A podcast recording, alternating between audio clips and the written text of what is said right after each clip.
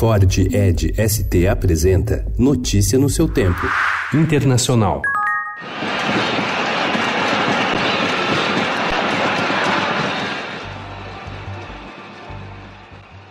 O Chile viveu ontem mais um dia de protestos com a violenta repressão das forças de segurança, que mostra como os militares vêm retomando protagonismo na América Latina. No Equador, os líderes militares se postaram atrás do presidente Lenin Moreno quando ele anunciou um estado de emergência. No Peru, em outubro, o presidente Martim Vizcarra apareceu ao lado de oficiais militares para declarar que não se renderia à pressão do Congresso, liderado pela oposição, para ceder o poder. Na Bolívia, em meio a uma disputada eleição, Evo Morales fez fez um discurso aos militares pedindo-lhes que garantissem o território nacional e mantivessem a unidade política do país. Analistas dizem que não se trata de um retorno das Forças Armadas ao poder, como nas ditaduras da Guerra Fria. Em vez disso, a crescente insatisfação com o status quo e o agravamento da instabilidade política expõem uma contradição da democracia latino-americana.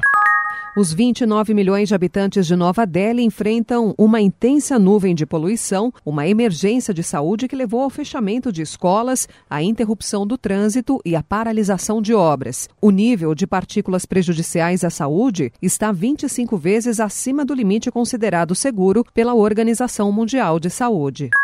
Berlim proibiu ontem, 30 anos após a queda do muro, o acesso ao Checkpoint Charlie de artistas que se fantasiam de soldados americanos para ganhar dinheiro sendo fotografados por turistas. No coração de Berlim, o local foi durante a Guerra Fria um dos principais pontos de trânsito entre o leste e o oeste na época do Muro de Berlim. Desde 1989, tornou-se um dos lugares mais visitados pelos turistas na Alemanha.